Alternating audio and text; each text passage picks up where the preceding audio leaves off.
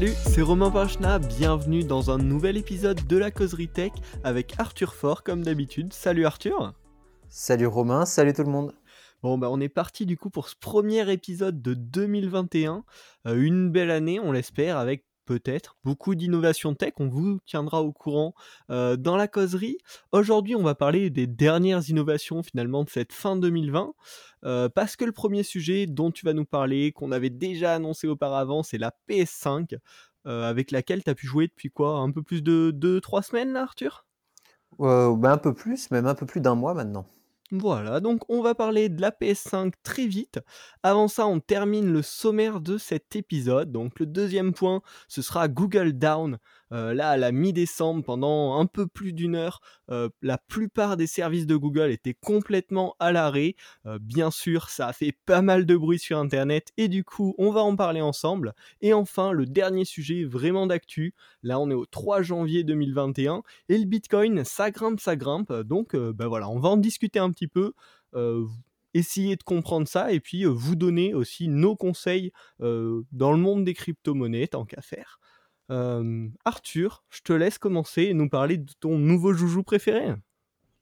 Ouais, bah alors comme je disais, j'ai reçu la, PS5 du coup il y a quelques temps maintenant. Ça fait environ un mois, ouais, c'est ça, ça fait un mois que je l'ai, euh, début décembre. Donc, euh, donc j'ai pu bien la tester sur euh, différents jeux.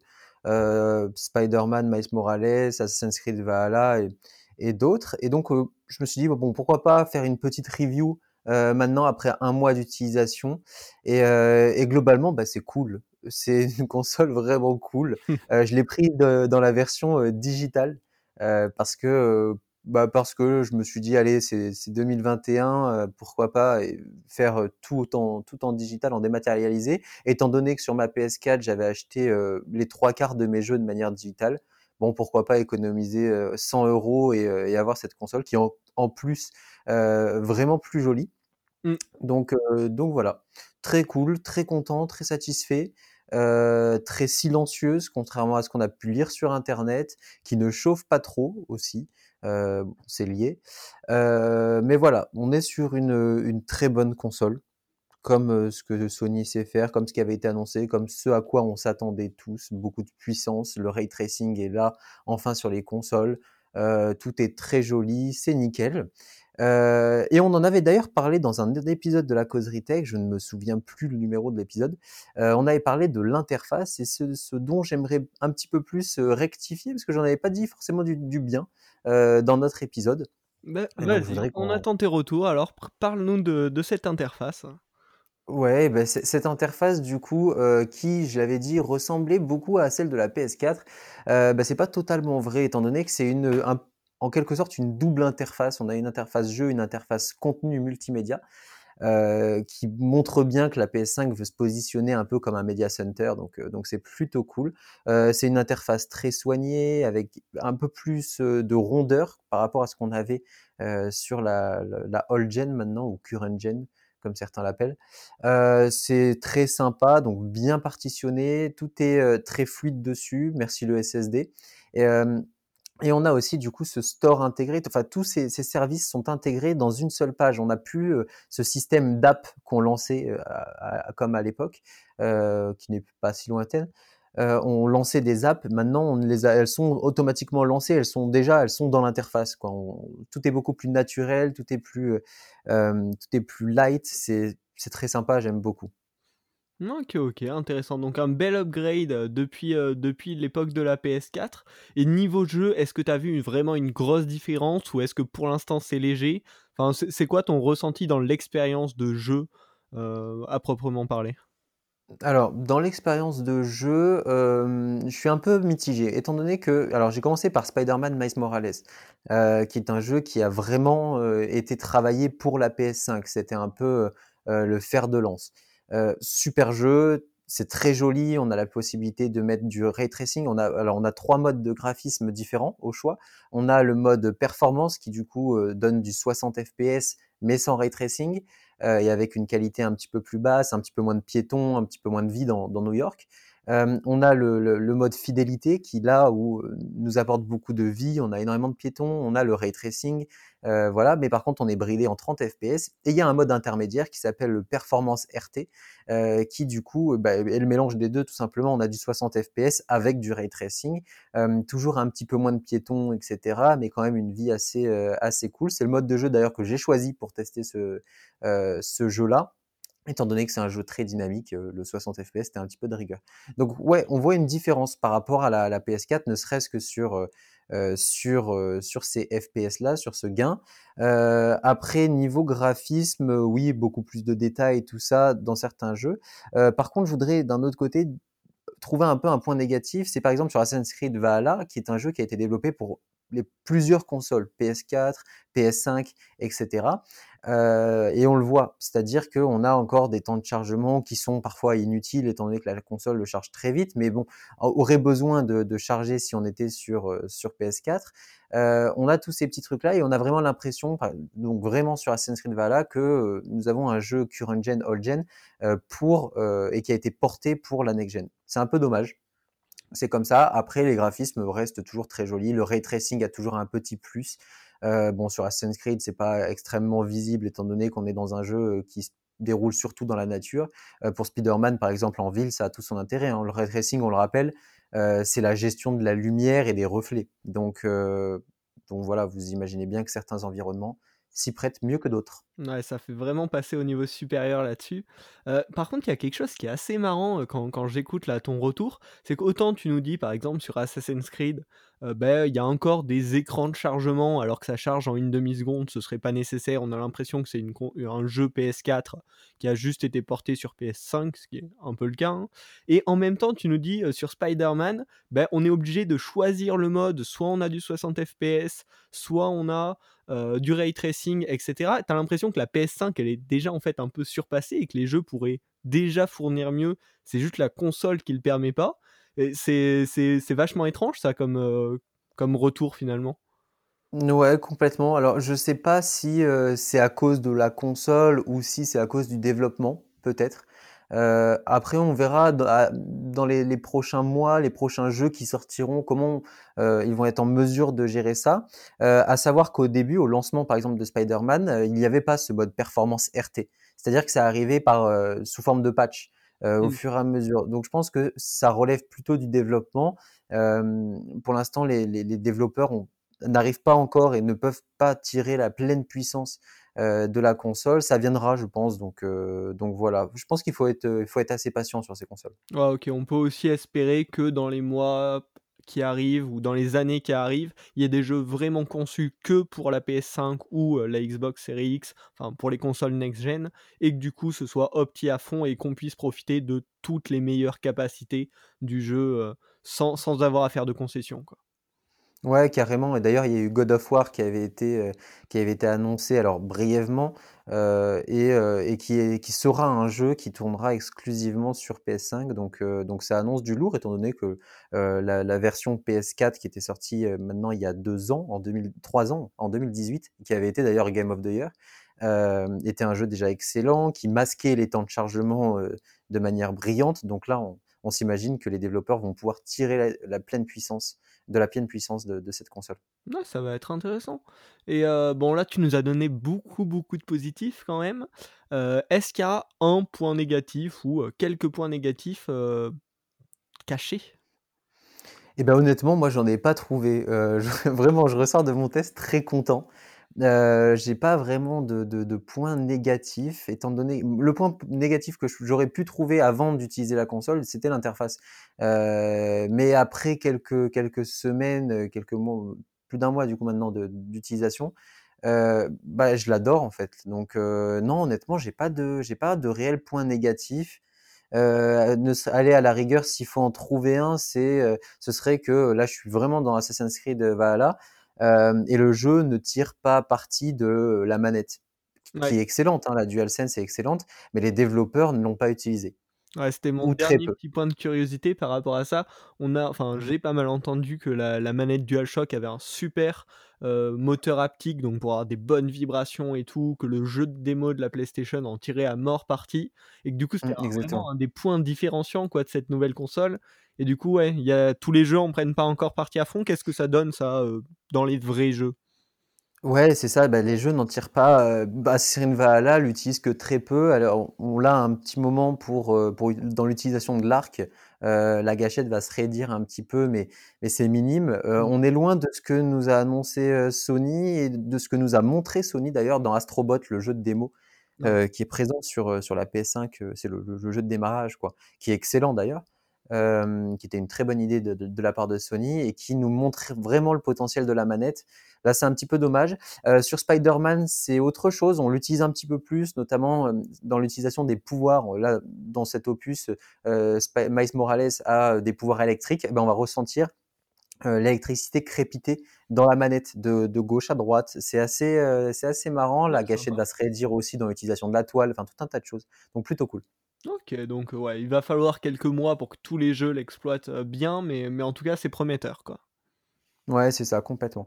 Je voudrais ensuite terminer du coup cette petite review sur quelque chose qui, heu, que je trouve très, très cool, sur la console. Je parlais de l'interface tout à l'heure, et en fait, cette console a rajouté quelque chose, c'est du contenu additionnel au jeu. Alors, on va pas parler de DLC ou autre, heu, mais quand on utilise la PS5, qu'on a des jeux, par exemple, pour prendre l'exemple de Spider-Man Miles Morales, heu, on va pouvoir descendre dans l'interface et accéder à un contenu additionnel, un contenu, hem, informationnel parfois, tel que des vidéos pour, nous expliquer comment le jeu a été conçu. Des petits trucs en plus, type le clip, heu heu, de Jaden Smith, heu, pour, pour le la BO du du jeu.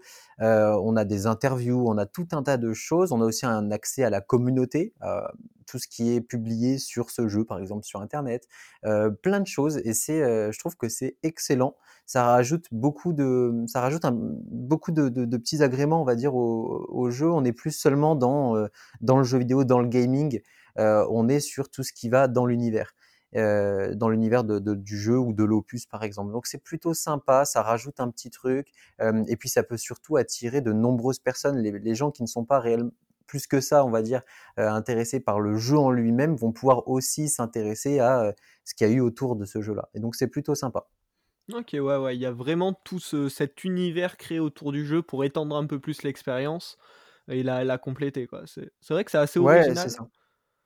C'est ça et puis, et je trouve que c'est le bienvenu parce qu'on est sur des jeux qui coûtent de plus en plus cher. On atteint les 80 € maintenant sur PS5 pour, heu heu, pour un jeu. Donc c'est plutôt cool d'avoir tout ce contenu en plus, qui nous en apprend plus sur, le jeu en lui-même, sur le jeu vidéo des fois, en lui-même, sur l'univers. Donc c'est plutôt sympa, j'aime, bien. Je trouve que c'est une très bonne idée de la part de Sony et des éditeurs de jeux vidéo. Ouais, je suis pas sûr du tout qu'il y ait ça sur, heu, sur les nouvelles Xbox pour le coup, heu. Heu, non, il me semble pas, hein, vu ce que j'ai, heu, ce que j'ai pu regarder un petit peu, les différents tests, heu, j'ai pas vu du tout, la même chose. OK, OK, bah, merci pour cette review de la PS5. Peut-être qu'au fil de l'année, tu nous donneras d'autres petits retours sur des des nouveaux jeux, des nouveaux updates, peut-être le fameux, Cyberpunk, on sait jamais. S'il sort un jour. Ça va être no notre série de l'année, heu, la PS5 et et tes retours, tes tests de jeux vidéo. On peut peut-être passer à la suite? Et beh, avec plaisir. Eh beh, allez, on est parti alors sur un sujet, assez, heu, rigolo avec du retour, qui a été, heu, très perturbant sur le moment, c'est Google Down. Alors ça, Google Down, c'est le hashtag qui est apparu très, très rapidement, notamment sur Twitter, au moment où Google ne marchait plus. Alors il était à peu près, heu, 01:00, heu, en France le le 14 décembre, donc à la mi-décembre, 01:00 de l'après-midi, bien évidemment. Moi, je me rappelle, j'étais en train de de créer un Google Form, alors me demande pas pourquoi. J'étais en train de créer un Google Form et tout d'un coup, bah, beh, je peux plus recharger ma page, ça crache, il se passe rien, ça n'en finit plus. Je me dis: «Pas de bol», bien sûr, tu vois, au moment où je crée mon Google Form, ça marche pas, c'est Maco, non, que dalle. J'ouvre Twitter et là, bien sûr, hashtag Google Down était en, heu, top tendance.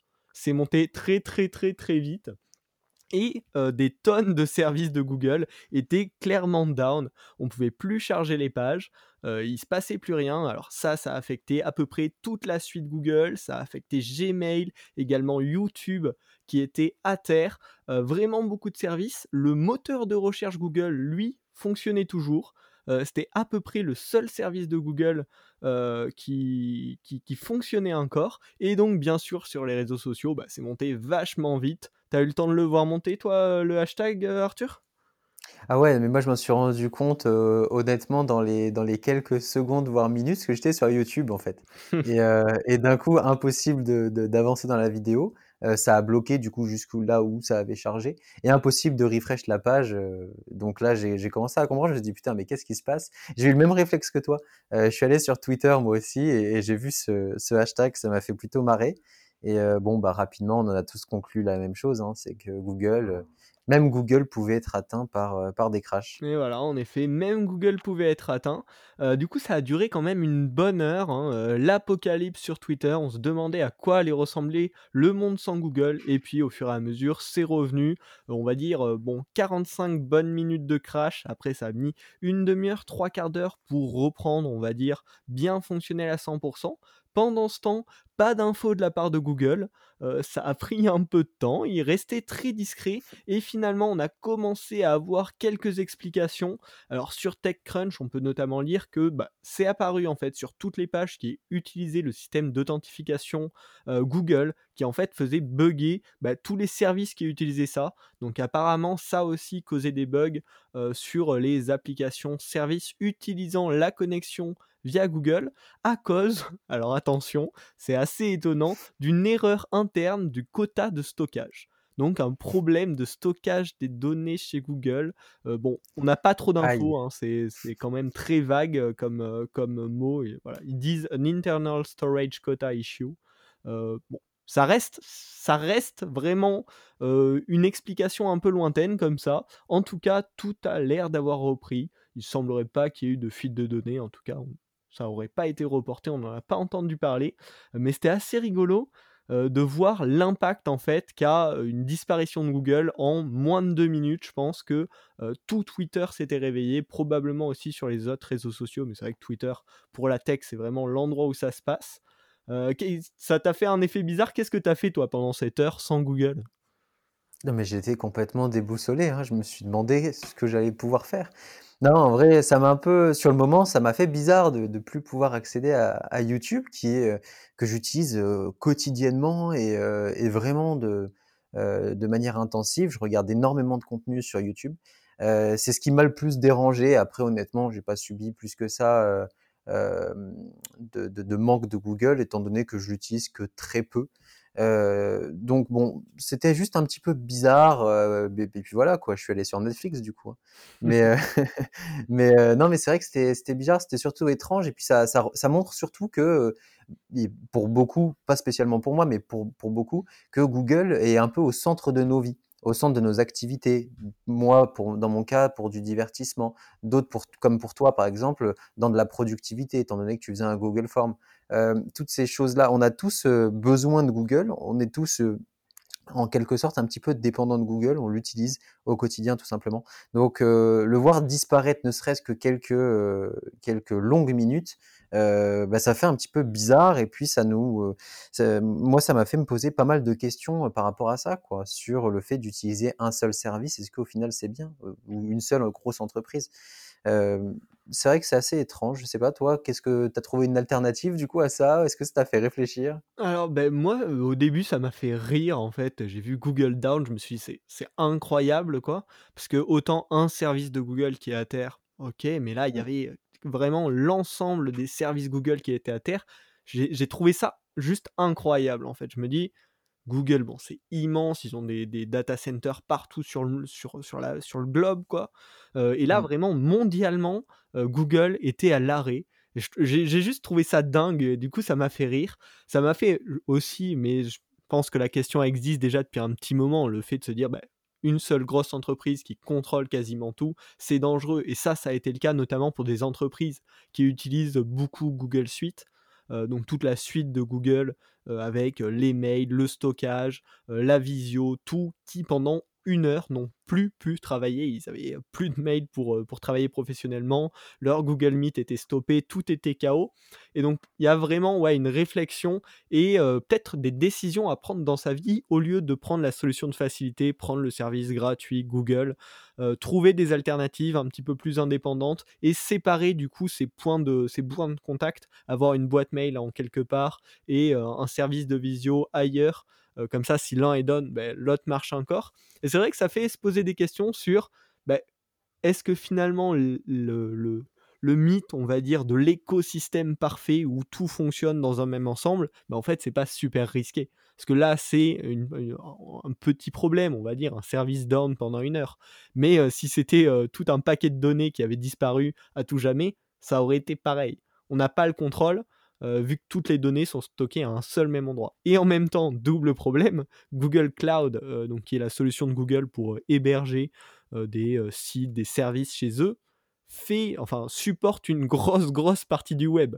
Donc en fait, quand on parle de Google, des services de Google, ça apporte aussi tous les services bah, qui sont hébergés sur le cloud de Google ou qui utilisent l'authentification via Google. Et en fait, finalement, ces monstres-là, ils ont une portée bien plus forte que leur propre service. Et du coup, ouais, c'est complètement dingue et c'est complètement dangereux, je pense, le monde dans lequel on vit, où Amazon et Google, en gros, supportent à peu près le web mondial. Quoi.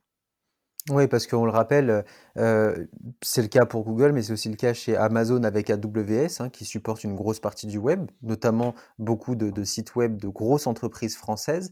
Euh, on a aussi Azure chez Microsoft. Enfin voilà, mmh. il y a ces grosses entreprises-là possèdent aussi de gros serveurs qui, euh, qui supportent l'entièreté euh, à, eux tout seuls quasi du, web. Ouais, une Donc voilà. des services qui sont hébergés directement chez eux.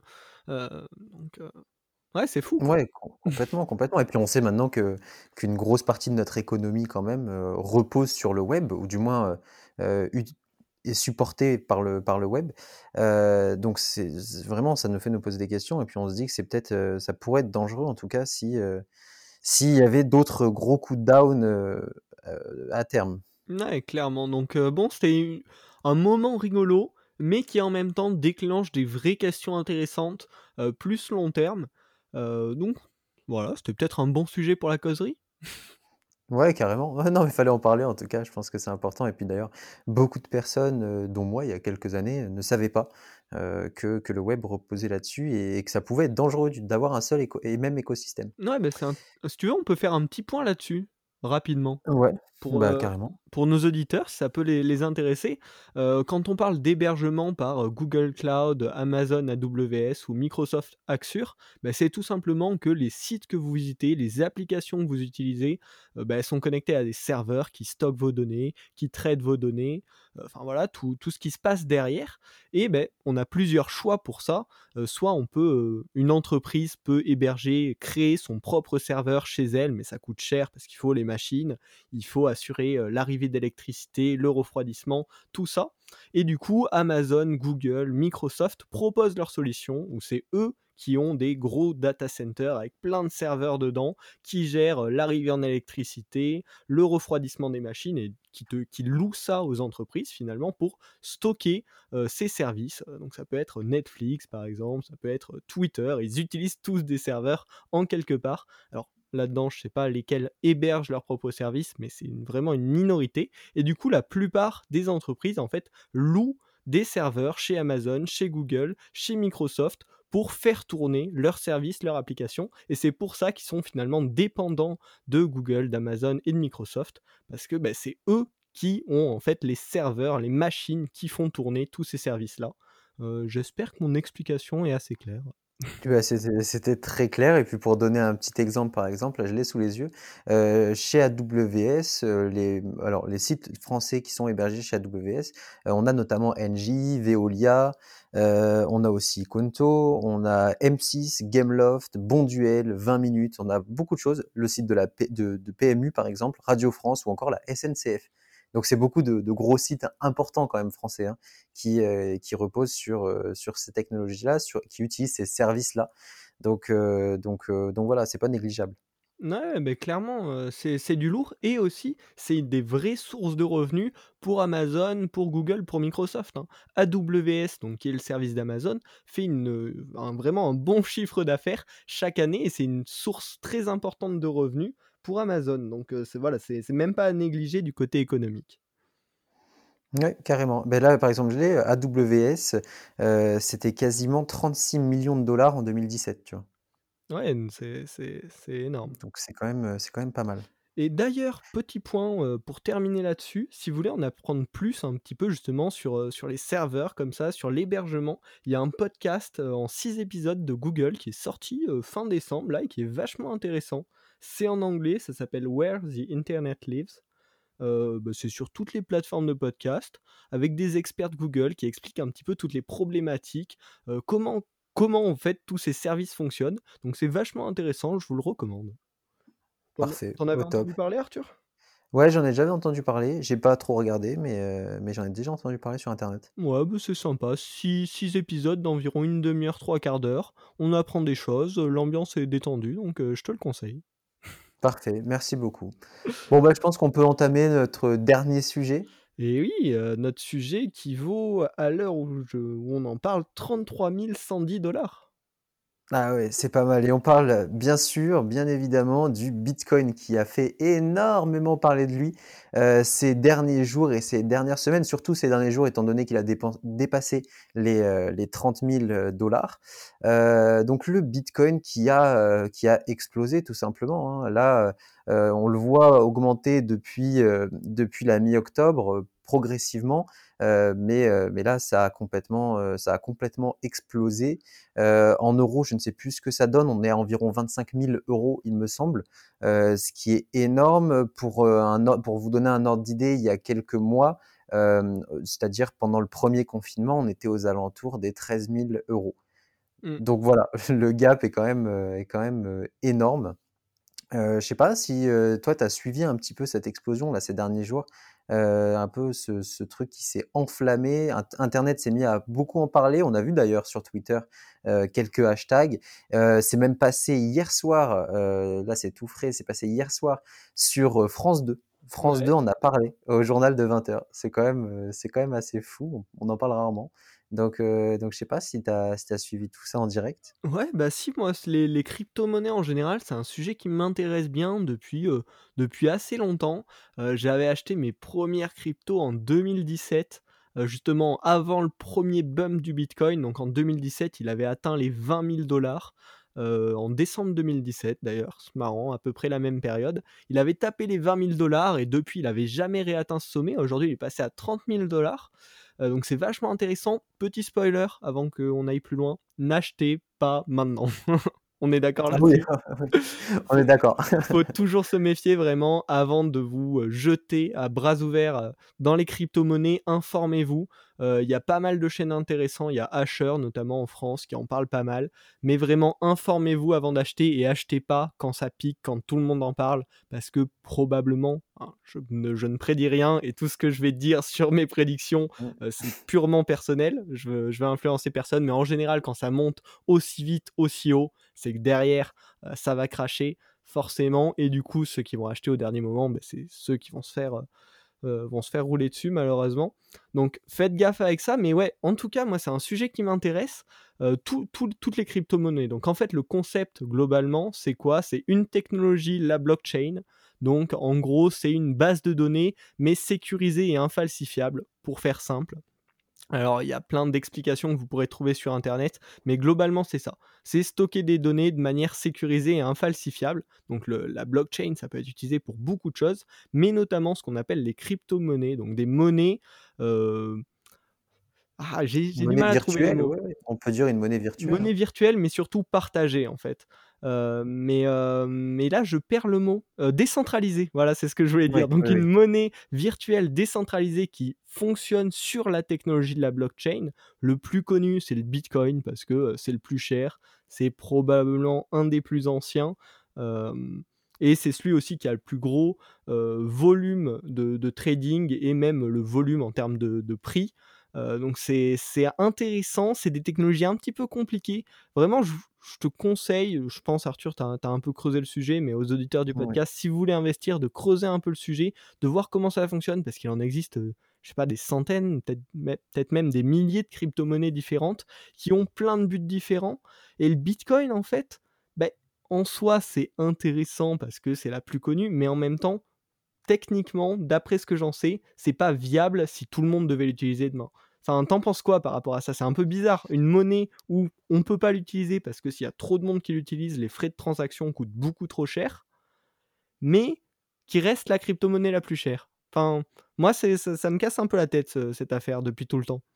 Ouais, alors juste avant de parler de ça, je recommande, comme ce que disait Romain, de creuser, je vous recommande de creuser un petit peu le sujet, notamment avec le guide de bitcoin.fr, qui a une partie comprendre le bitcoin, qui est euh, juste énorme, ça est quasiment une encyclopédie.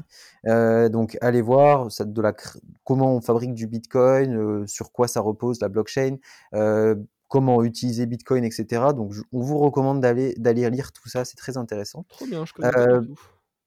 Ouais, c'est énorme. Moi, c'est ce que j'avais regardé quand je m'y étais, heu, je m'étais un petit peu, un petit peu penché. Heu et pour répondre à ta question, du coup, c'est vrai que c'est un petit peu, c'est un petit peu bizarre. Je pense que ça s'explique surtout et on va dire la valeur du bitcoin, si elle monte autant, ça s'explique surtout pas par un engouement des gens, heu, au regard de celle-ci, en se disant que c'est la monnaie du futur ou autre. Je pense que c'est surtout de la spéculation. On est sur un un produit, qui permet de gagner de l'argent, bah, en ce moment. C'est-à-dire que beaucoup de personnes vont euh, en acheter dans l'objectif euh, de, percevoir et d'avoir une plus-value euh, à la revente sous quelques, temps, parce que c'est d'ailleurs une monnaie qui, fluctue extrêmement vite, qui est extrêmement volatile. On le voit, hein, elle, augmente elle augmente et elle baisse de 5%. Euh, on le voit quasiment tous les, toutes les 3-4 heures, donc c'est assez, euh, c'est assez incroyable. Mm. Euh, donc il y a moyen de se faire beaucoup d'argent dessus, et je pense d'ailleurs que c'est pour ça que, que le Bitcoin augmente très rapidement, et voilà. Je, je pense pas que ce soit une monnaie qui, qui soit, dans l'idéal, utilisée sous peu. Je pense que c'est même si on voit hein, des commerces qui l'acceptent, euh, des banques qui investissent dedans, tout un tas de choses, euh, je ne pense pas que ça deviendra une monnaie, une monnaie courante. Euh, alors, je ne dis pas que les crypto-monnaies ne seront pas une monnaie courante pour beaucoup de gens, je dis juste que le Bitcoin ne le sera pas, je pense. Et ça ne regarde que moi, encore une fois. En fait, c'est ça, je pense, qui est intéressant avec, avec les crypto-monnaies en ce moment. Il y a eu Ethereum, donc qui est la deuxième plus grosse crypto-monnaie juste derrière le Bitcoin, qui est passé très récemment en version 2.0. Alors, pour faire euh, court, avant ça utilisait une preuve de, de travail, donc ça- c'était du minage pour vérifier en fait les transactions sur Ethereum, et là c'est passé donc en V2 euh, en preuve de, staking, ça s'appelle. Et donc en fait l'avantage de cette méthode de validation, c'est que bah, elle consomme beaucoup moins de ressources euh, informatiques finalement, beaucoup moins de puissance, et du coup elle est beaucoup plus scalable euh, en termes d'utilisation. Ça peut être beaucoup plus facilement utilisé par énormément de monde à la fois. Et donc ça, ça pourrait potentiellement être des crypto-monnaies qui sur le long terme remplacent les monnaies actuelles, mais le Bitcoin, par son fonctionnement, ne le permettrait pas. Et du coup, c'est vrai, souvent quand j'en parle avec des gens qui sont vraiment à fond dans cet écosystème, ils me disent oui, mais c'est un petit peu l'or virtuel. Parce qu'en fait, c'est la référence, c'est la plus ancienne, c'est celle qui est le plus connue, qui est en fait ouais, la plus reconnue. Et du coup, ça a cette valeur de la crypto-monnaie mère. Mais c'est vrai que cette montée soudaine là, elle, est, ouais, elle est probablement très spéculative et elle est un petit peu étrange. Alors, il y a eu le halving en, milieu d'année, là, il y, a, il y a quelques mois. Donc, en fait, la difficulté de minage a augmenté. Ça aurait dû. Les prédictions disaient que ça devrait faire monter la valeur du Bitcoin. Sur le moment même, ça n'avait pas changé grand-chose. Euh, et puis là, euh, ça a un effet, mais c'est vrai qu'à part l'engouement sur les médias, sur les réseaux sociaux, il n'y a pas vraiment de raison que ça explose tout d'un coup comme ça. C'est assez étrange. Ouais, Ouais, c'est ça, parce que souvent les explosions euh, étaient liées à l'actualité. Euh, des banques qui investissent dans le Bitcoin, des déclarations euh, de grands entrepreneurs ou autres. Euh, bah là, c'est absolument pas le cas. Vraiment, c'est un peu inexplicable. Euh, cette, explosion, elle a lieu sans, sans aucun fondement. Donc c'est un petit peu, un petit peu étrange. Est-ce que c'est la nouvelle année? Les gens se disent peut-être que tout va s'effondrer ou autre, je ne sais pas.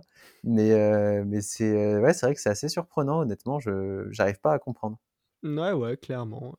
Après, euh, d'autres petits conseils à, à fournir à nos auditeurs euh, sur euh, bah, le les cryptomonnaies? Est-ce que toi tu en as acheté?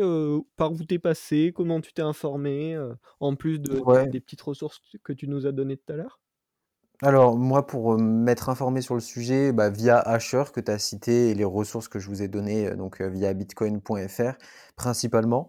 J'ai beaucoup suivi aussi les bah, le cours pendant plusieurs années, hein.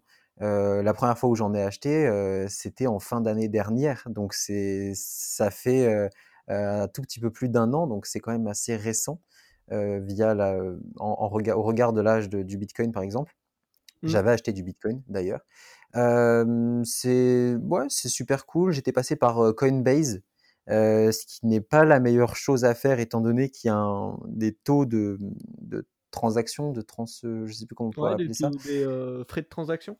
Des frais de transaction qui sont, heu, qui sont assez, heu, assez élevés, heu, qui sont assez longs aussi parce qu'il faut, faut faire valider son identité et cetera. Ce qui aussi, casse un petit peu le truc de, bah, la bitcoin, est une monnaie, dont on ne connaît pas le propriétaire à chaque fois, les choses comme ça. C'est un petit peu dommage. Donc heu, donc voilà, j'étais passé par ça, c'était, vraiment que pour essayer, en posséder, heu, quelques-uns, essayer de de de suivre ça de manière un petit peu plus assidue, puisque quand tu en possèdes, forcément tu fais un petit peu plus attention. Donc heu, donc voilà, mais il y avait pas il avait pas la volonté ni de devenir, heu, de devenir multimillionnaire avec, ni rien du tout, c'était réellement juste pour, pour essayer. J'en possède d'ailleurs plus, donc donc voilà. Ouais. Mais après sinon globalement sur l'idée des cryptomonnaies, ouais, j'y crois beaucoup, c'est quelque chose qui me le côté décentralisé, heu, me plaît énormément. Heu, donc heu, donc voilà, je suis de, en règle générale assez libéral, donc pour moi c'est quelque chose de de plutôt cool. OK, ouais, intéressant. C'est vrai que Coinbase, alors, heu, par rapport à la vérification de l'identité, hein, normalement, je crois que par rapport aux réglementations européennes, heu, de toute façon, ils ont pas le choix maintenant, ils sont complètement Ouais, obligatoire, ouais. vérifier votre identité parce que c'est compté comme de l'investissement plus ou moins. Mais Coinbase, il y a pas mal de frais, mais par contre, c'est une des plus simples, heu, pour les débutants, c'est bien en conformité avec les règles européennes, donc il y a pas de souci. Moi, c'est ce que j'ai utilisé aussi, les quelques fois où j'en ai acheté. Et une petite règle d'ailleurs par rapport à ça que Asher justement, cite souvent, mais c'est l'argent qu'on investit, c'est de l'argent qu'on est prêt à perdre. Donc si vous voulez mettre un peu d'argent, faites à la hauteur de vos moyens. Vraiment, ne risquez pas, de l'argent que vous ne pouvez pas vous permettre de perdre. Et moi, c'est vraiment les règles que j'ai appliquées, hein, quand j'en ai mis un petit peu, c'était pour, essayer, on va dire, pour découvrir, un peu comme toi aussi, pour plus m'intéresser au sujet et mieux le comprendre. J'ai investi quelques dizaines d'euros parce que, bah, c'est ce que je peux me permettre de perdre. Mais voilà, prenez pas de risques bêtes, surtout quand ça s'enflamme comme ça. Heu, faut toujours faire gaffe, aux décisions qu'on prend. Beh, c'est une parole sage là que tu nous donnes. Et ça arrive, ça arrive. Non, mais tu as totalement raison. J'approuve ce message. Bon, et bien, heu, c'était un nouveau 1er épisode de 2021. J'espère que ça va annoncer, bah, plein de nouveaux épisodes qui qui vous plairont. Heu, comme d'hab, hésitez pas à partager, heu, La Causerie Tech autour de vous, à vos amis, envoyer un petit message: «Écoute La Causerie Tech, c'est vraiment super!» et puis à nous contacter sur Twitter. Nous, ça nous encourage, ça nous fait plaisir d'avoir vos retours, de discuter un peu de ces sujets avec vous. Donc n'hésitez pas, tout est en description. On essaiera aussi de penser à mettre un max de ressources, heu, qu'on a citées en description. Et puis, heu, bah, je te laisse le mot de la fin, Arthur. Et bah, j'approuve encore ce message et et je vous souhaite, une très belle année en tout cas, une très bonne année, que, tout se passe bien pour vous, que tout se passe bien, dans le dans le monde de la tech et cetera.